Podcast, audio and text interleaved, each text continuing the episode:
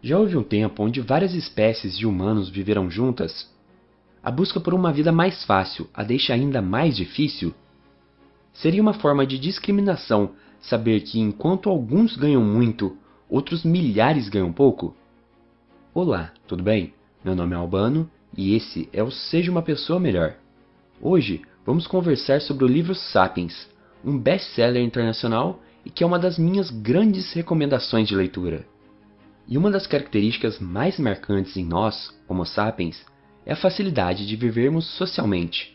Enquanto outras espécies de mamíferos, como chimpanzés, que conseguem se unir em grupos de no máximo 50, nós humanos conseguimos ir um pouco além. Conseguimos conhecer intimamente um grupo de cerca de 150 pessoas. Mas os sapiens não se travaram seus grupos em até 150 pessoas. Eles foram além e ultrapassaram esses valores com folga. Napoleão Bonaparte, por exemplo, partiu para a Rússia em 1812 com uma tropa de mais de 600 mil combatentes. Um outro exemplo: conseguimos deixar minimamente organizado esse nosso país, com 200 milhões de pessoas. E aí, como isso é possível? Como controlar as ânsias de tantas pessoas ao mesmo tempo?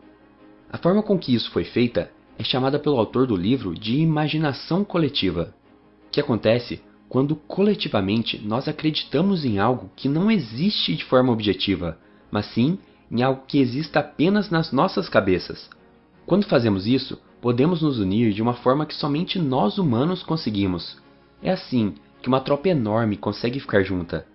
É impossível eu criar uma afinidade com outros 600 mil combatentes, mas todos nós podemos nos unir na crença da hegemonia de nosso país, mesmo que países em si não existam de uma forma objetiva. Pronto, agora todos nós daremos nossas vidas e seremos honrados pela história por isso. E o impressionante é que o mesmo ocorre com o dinheiro. Como conseguimos trocar pedaços de papel coloridos com a assinatura de algum ministro e com a frase Deus seja louvado por tudo aquilo que desejamos materialmente? Como acreditamos em números na tela do nosso celular que dizem o quanto guardamos em vida? Por que isso acontece? Porque o dinheiro é o mais universal e mais eficiente sistema de confiança coletiva já inventado. E podemos continuar essa lista com todas as religiões, ideologias, as leis e os direitos humanos. Nenhuma dessas coisas existem no mundo objetivo, mas são por causa delas que nos mantemos unidos. Primeira grande ideia do livro é: a imaginação é nossa melhor arma. Agora imaginem comigo como era a Terra 100 mil anos atrás. Os Homo sapiens já viviam aqui na Terra, caçando e coletando para sobreviver. Os imaginamos como seres menos inteligentes que a gente, que perambulavam a Terra colhendo plantas caçando zebras ou coisas do tipo. Mas o que esquecemos, ou o que não nos é contado, é que nesse mesmo período habitavam na Terra pelo menos seis espécies humanas diferentes. Vocês já pararam para pensar nisso? Eram seis espécies diferentes. Para quem ainda não entendeu, é assim. Da mesma forma que existem zebras, cavalos e burros, que são espécies diferentes do mesmo gênero, 100 mil anos atrás existiam pelo menos seis espécies diferentes de humanos. E isso, consequentemente, traz algumas reflexões importantes. Sempre nos imaginamos como únicos na Terra, que ela foi feita para a gente e que nunca existiu outro grupo com tanta inteligência quanto a gente. Mas as evidências comprovam que já tivemos várias espécies parceiras, principalmente os neandertais, que tinham capacidades intelectuais semelhantes e até chegaram a viver no mesmo local dos sapiens. Você consegue entender a implicância disso? Consegue perceber que na verdade nossa espécie passou mais tempo dividindo a Terra com outras espécies do que sendo a única? E seguindo esse raciocínio, a próxima pergunta que fica é: o que aconteceu com essas outras espécies de humanos? Foram extintas? Como? Provavelmente fomos nós os grandes culpados. E agora, Vamos avançar um pouco no tempo indo para a Revolução Agrícola, que aconteceu uns 12 mil anos atrás. Tendemos a imaginar que trocar a caça e coleta pela agricultura é algo que melhorou muito a qualidade de vida da população. A caça e a coleta são coisas muito dispendiosas. Precisamos procurar por bastante tempo algo para caçar ou pegar.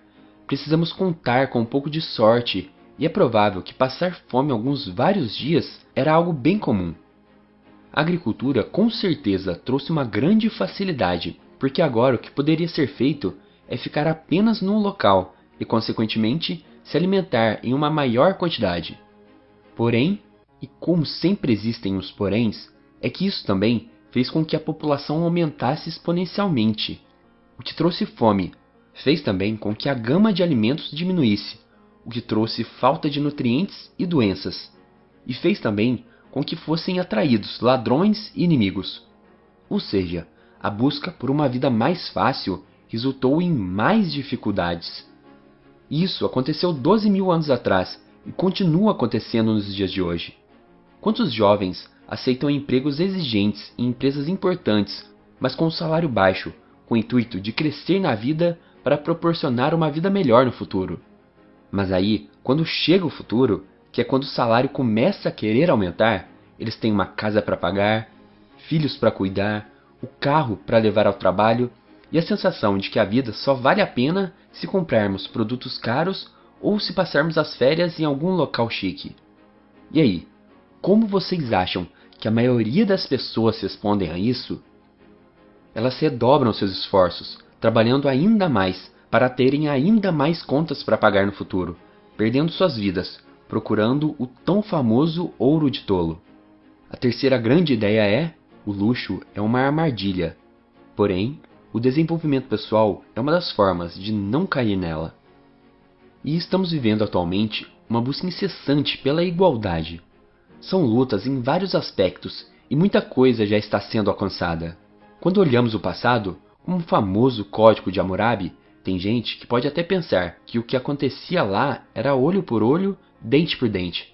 Mas na verdade, as leis de Hammurabi faziam distinções claras entre homens, mulheres e escravos como se percebe nesse trecho aqui das leis.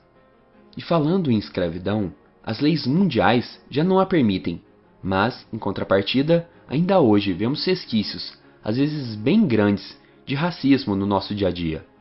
A gente olha para trás e pensamos: como os seres humanos foram tão malvados e impiedosos?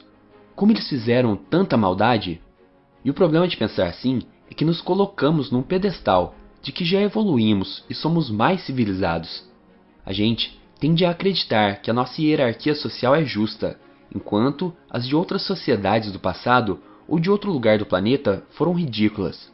Pensamos que não faz sentido nenhum qualquer tipo de hierarquia social. Ficamos chocados ao pensar que antigamente existiam escolas de brancos, bairros de brancos e hospitais de brancos. Mas o ponto onde quero chegar aqui é a seguinte pergunta: Somos mesmo tão igualitários assim?